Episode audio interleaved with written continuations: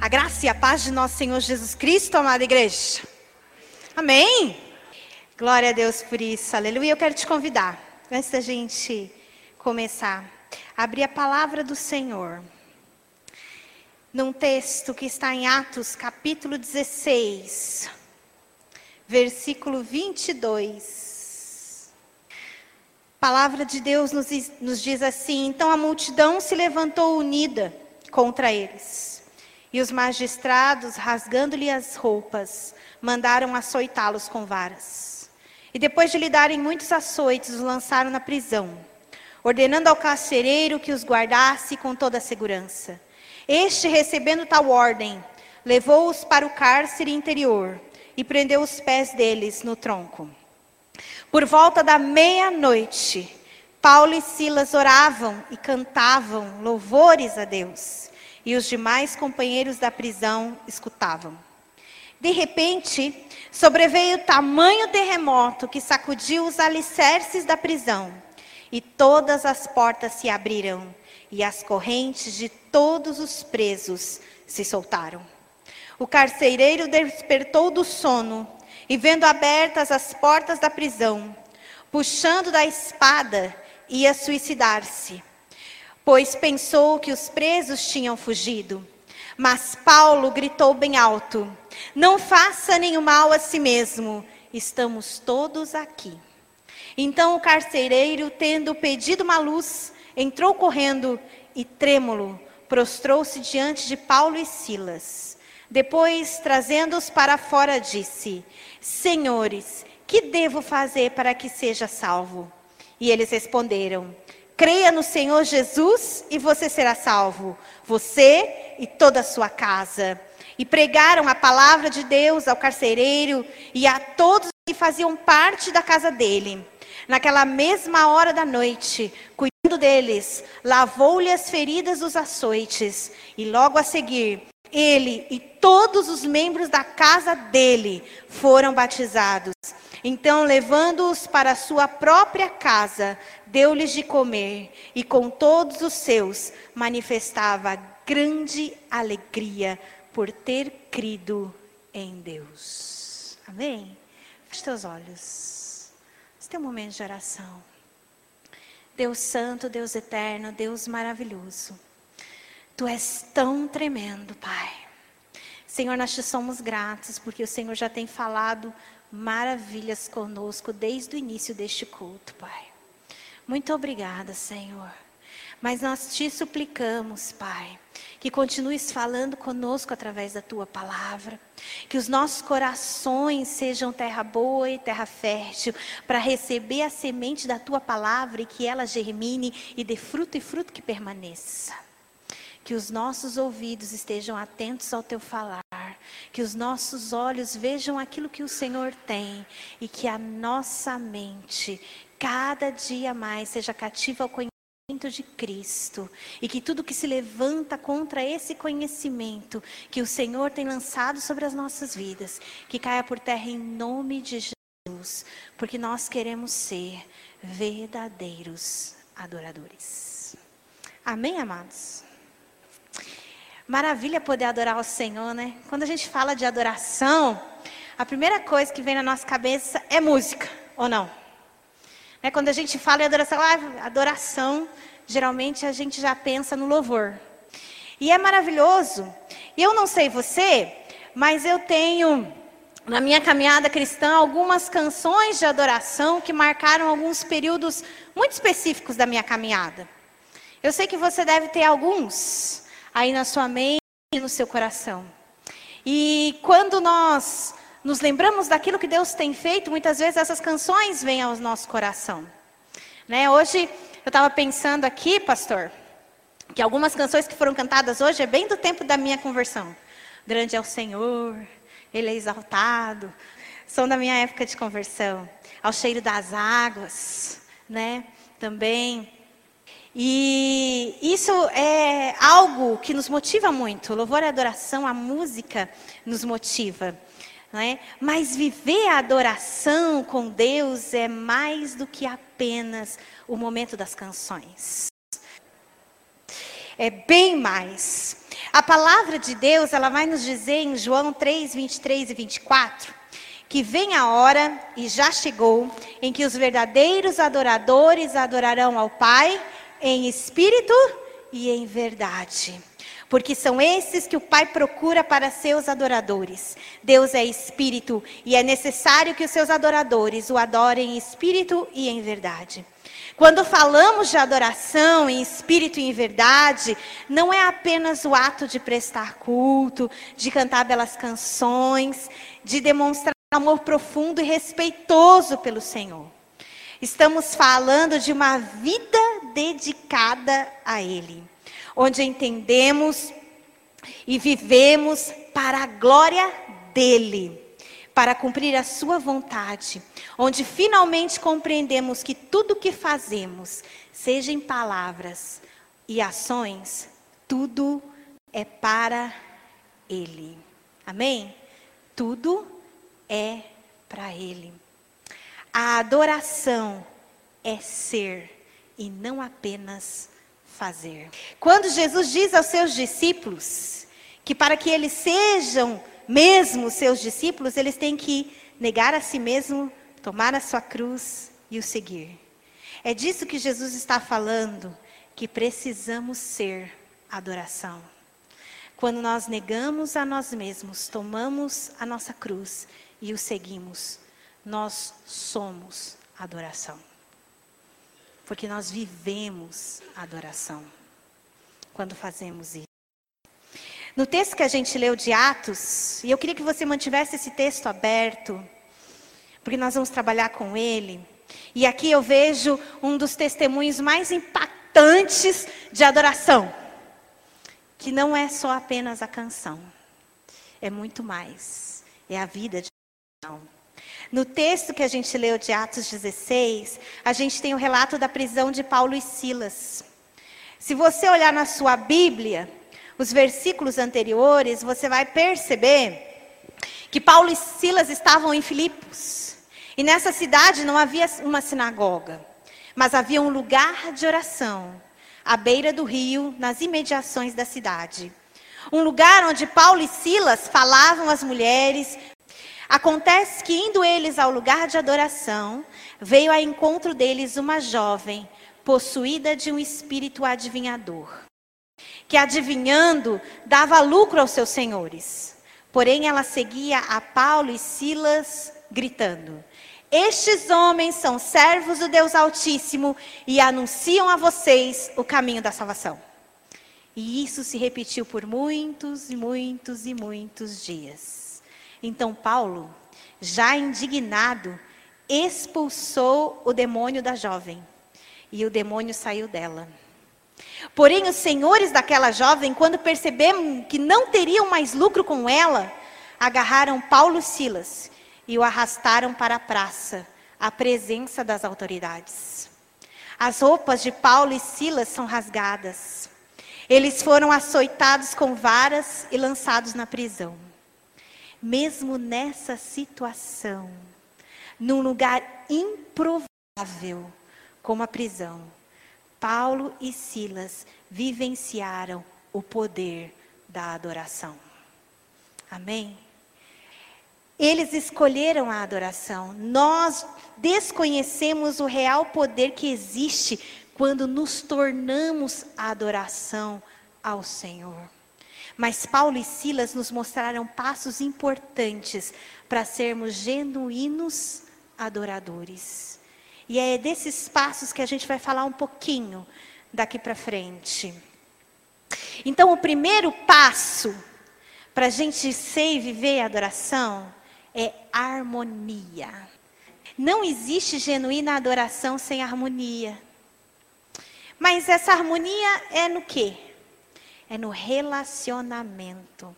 Lembre-se, a adoração não são apenas dizer palavras que engrandecem ao Senhor, mas viver na Sua presença, estar em Sua companhia, conhecê-lo, ser seu melhor amigo, conhecer os seus segredos. A palavra de Deus diz que ele tem prazer que o busquemos. Jesus diz em João 15 que precisamos estar unidos com ele, assim como ele é um com o Pai. Nós precisamos ser um com ele e uns com os outros. Mas se a gente quer harmonia, a harmonia parte do princípio do relacionamento. O primeiro relacionamento com Deus. Mas e o nosso próximo? Nosso relacionamento com o nosso próximo é sempre harmonioso? Ou às vezes desafia a nossa paciência? Às vezes ter relacionamentos com as pessoas é bem desafiador. Né? E parece que é mais desafiador dentro da nossa casa, né? Porque quem conhece a gente sabe bem onde apertar. Ou não é assim? É. Às vezes as pessoas que estão mais próximas de nós, a gente tem mais dificuldade para ter um relacionamento harmonioso. Por isso, nós precisamos, além de ter Jesus no nosso relacionamento real e diário, trazer Jesus para os nossos relacionamentos com as pessoas. Para Ele nos ajudar a sermos mais compreensivos, misericordiosos, pacientes e principalmente a amar as pessoas. Né? A palavra de Deus, né, ela fala disso, né, que a gente tem que amar a Deus acima de todas as coisas, mas ao nosso próximo como a nós mesmos. Você ama todo mundo como ama você? A palavra de Deus diz que a gente precisa fazer isso. Esse relacionamento com o Senhor, ele precisa ser profundo, real, íntimo, diário e constante. Ou como diz o apóstolo Paulo em uma das suas cartas, orai sem cessar. Né? Tenha um relacionamento contínuo com o Senhor. Em tudo Jesus nos deixou ele, o exemplo. Ele, enquanto esteve na terra, teve uma vida de relacionamento genuíno com o Pai. Ele orava constantemente, buscava a sua orientação e não viveu para ele mesmo, mas para fazer a vontade do Pai. Paulo e Silas tinham um genuíno relacionamento com o Senhor. Eles sabiam em quem criam e conheciam o Deus a quem pregavam.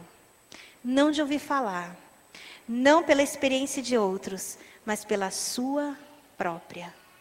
Amados, quando a gente começa a caminhar com Deus, no início da nossa caminhada, a gente até se espelha, espelha um pouco o nosso relacionamento no relacionamento do outro, que está nos conduzindo, nos fortalecendo em Cristo, para caminhar na fé.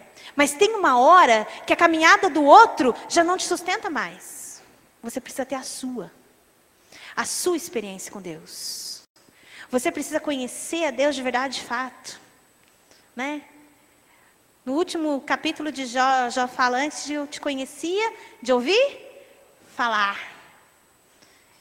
E aí a gente pensa, puxa, mas lá no primeiro capítulo de Jó, Deus fala que ele é um homem íntegro, reto, que ele faz tudo direitinho. E mesmo assim, ele só, escuta, ele só conhecia Deus de ouvir falar. E ele termina dizendo, mas agora, os meus olhos te veem. Depois de toda a luta que ele passou. Amados, Deus, Ele é bondoso para conosco. Ele faz coisas maravilhosas para a nossa vida. Mas Ele também está conosco em lutas. Amém? Você não tem lutado sozinho, porque o Senhor é contigo. Então, Paulo e Silas tinham esse relacionamento, porque eles procuravam caminhar e andar segundo a direção do Espírito Santo. Não existe genuína adoração sem relacionamento harmonioso, em primeiro lugar com o Senhor. Né? E Deus nos chama a ter isso também com as pessoas que estão ao nosso lado. E se a gente olhar para os nossos relacionamentos, primeiramente com o Senhor, que tipo de relacionamento a gente tem estabelecido com o Senhor? Em que nível está o nosso relacionamento com Ele? Paulo e Silas escolheram viver e ser uma vida de adoração. E nós? Temos escolhido mesmo? A harmonia nos leva ao próximo passo, que é atitude né, nós precisamos ter atitude. Paulo e Silas foram entregues às autoridades de Filipos, não apenas porque eles expeliram um espírito adivinhador de uma moça e por causa disso os seus donos perderam lucro, mas porque eles também pregavam a Jesus Cristo como Senhor. Filipos era uma cidade de soldados romanos. Para um soldado romano só havia um senhor, que era o imperador. Eles prestavam lealdade ao imperador e era crime dizer que existia um outro senhor que não fosse o imperador. Por isso, que quando acusados pelos donos daquela jovem, perante os magistrados, eles foram açoitados e lançados no cárcere.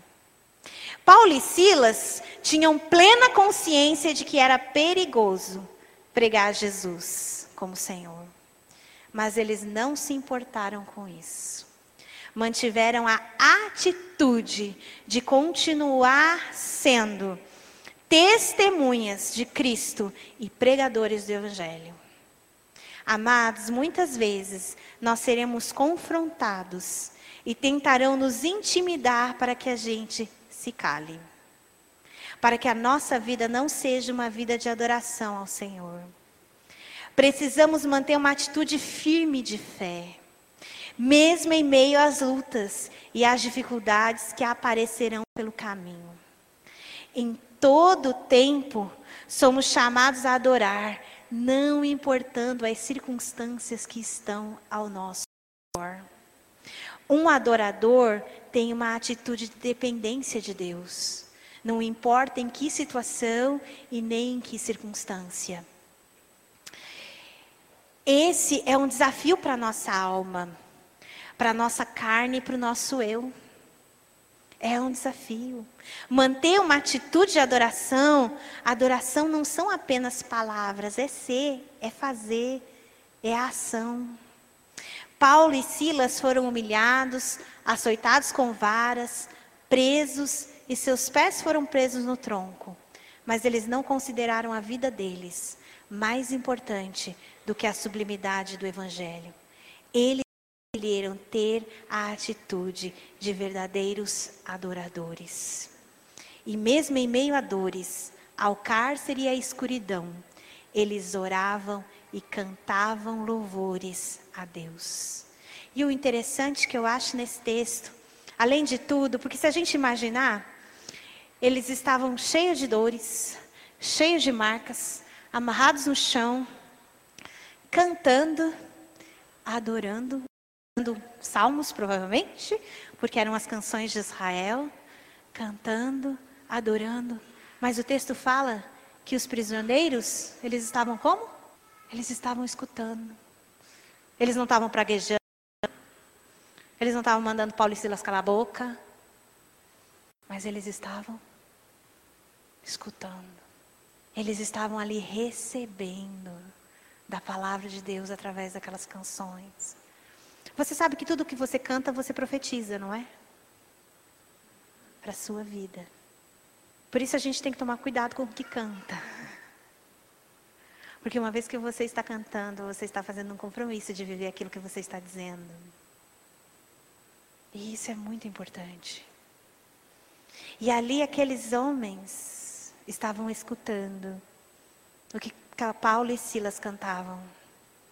Quantas vezes eu e você somos tentados a deixar de adorar ao Senhor? Quantas vezes nós deixamos de adorar ao Senhor porque a gente está de mau humor.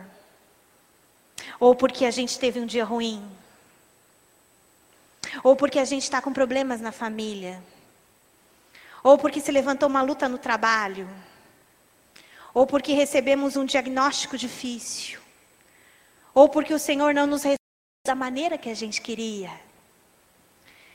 Nós temos tido atitude de verdadeiros adoradores. Paulo e Silas passaram por coisas muito mais difíceis, mas mantiveram a atitude de adoração.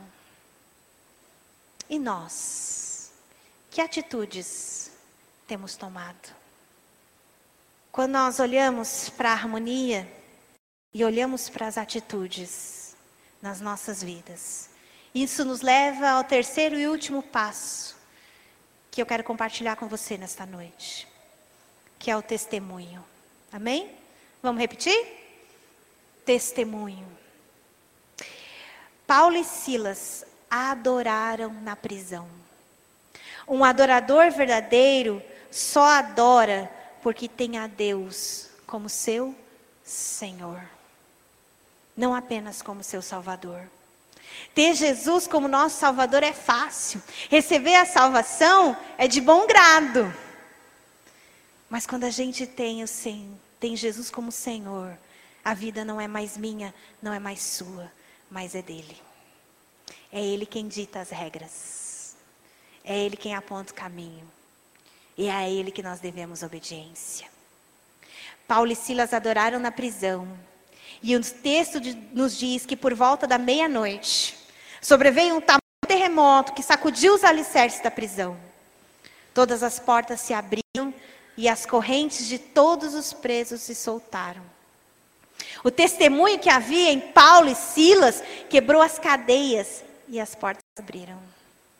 Deus chamou você, eu, pastor, todos nós, para viver uma vida de adoração, para quebrar cadeias, para que vidas sejam libertas, para que pessoas sejam salvas. E mais do que isso, por causa do testemunho daqueles homens de fé e de adoração, eles foram libertos. E o carcereiro e toda a sua foi salva. Quando damos testemunho como verdadeiros adoradores, com integridade, íntegros diante do Senhor.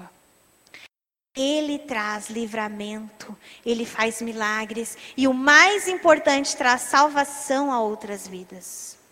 Nós somos chamados a sermos testemunhas em adoração. Que tipo de testemunho nós temos dado? O seu e o meu testemunho é íntegro diante do Senhor? Somos genuínos, genuinamente testemunhos vivos de adoração? Como verdadeiros adoradores que adoram ao Pai em espírito e em verdade? Uma vida de adoração é uma vida de adoração em todo o tempo seja nos bons ou nos maus momentos. Porque a palavra de Deus diz que todas as coisas cooperam para o nosso bem. Amados, hoje o Senhor está chamando a mim e a você para um tempo de restauração da nossa vida de adoração. Talvez quando a gente olhar para olha para a harmonia nos relacionamentos, quando a gente olha para as nossas atitudes e quando a gente olha para o nosso testemunho. Talvez a gente tenha que dizer para Deus hoje, Senhor, eu preciso que o Senhor restaure a minha vida de adoração. Porque ainda há coisas na minha vida em que eu não tenho conseguido viver de forma a te adorar em espírito e em verdade. E é o Senhor que nos convida para ter esse momento, querido. Porque a palavra de Deus, fala que a gente só chega mesmo na presença do Pai como verdadeiros adoradores. A gente tem que viver uma vida de adoração. Viver a vida de adoração é vivê-la 24 horas por dia. A gente pode cantar lindas canções, a gente pode vir em vários cultos, mas a gente tem que ser adorador, tanto aqui dentro e muito mais lá fora. Porque se você não for adorador lá fora, querido, independente das circunstâncias, aquelas pessoas que Deus quer alcançar através da tua vida, você não vai conseguir. Porque você precisa da vida da adoração. Talvez hoje você tenha cadeias que precisam cair cadeias de intimidação, de medo. Talvez você esteja dizendo, ah, pastora, mas eu não sou que nem Paulo e Silas. Eles são heróis da fé.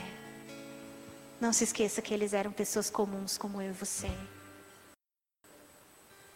Mas eram pessoas que buscavam viver uma vida de adoração. E se foi possível para eles, querido, é possível para mim, para você. Basta que você e eu, que a gente queira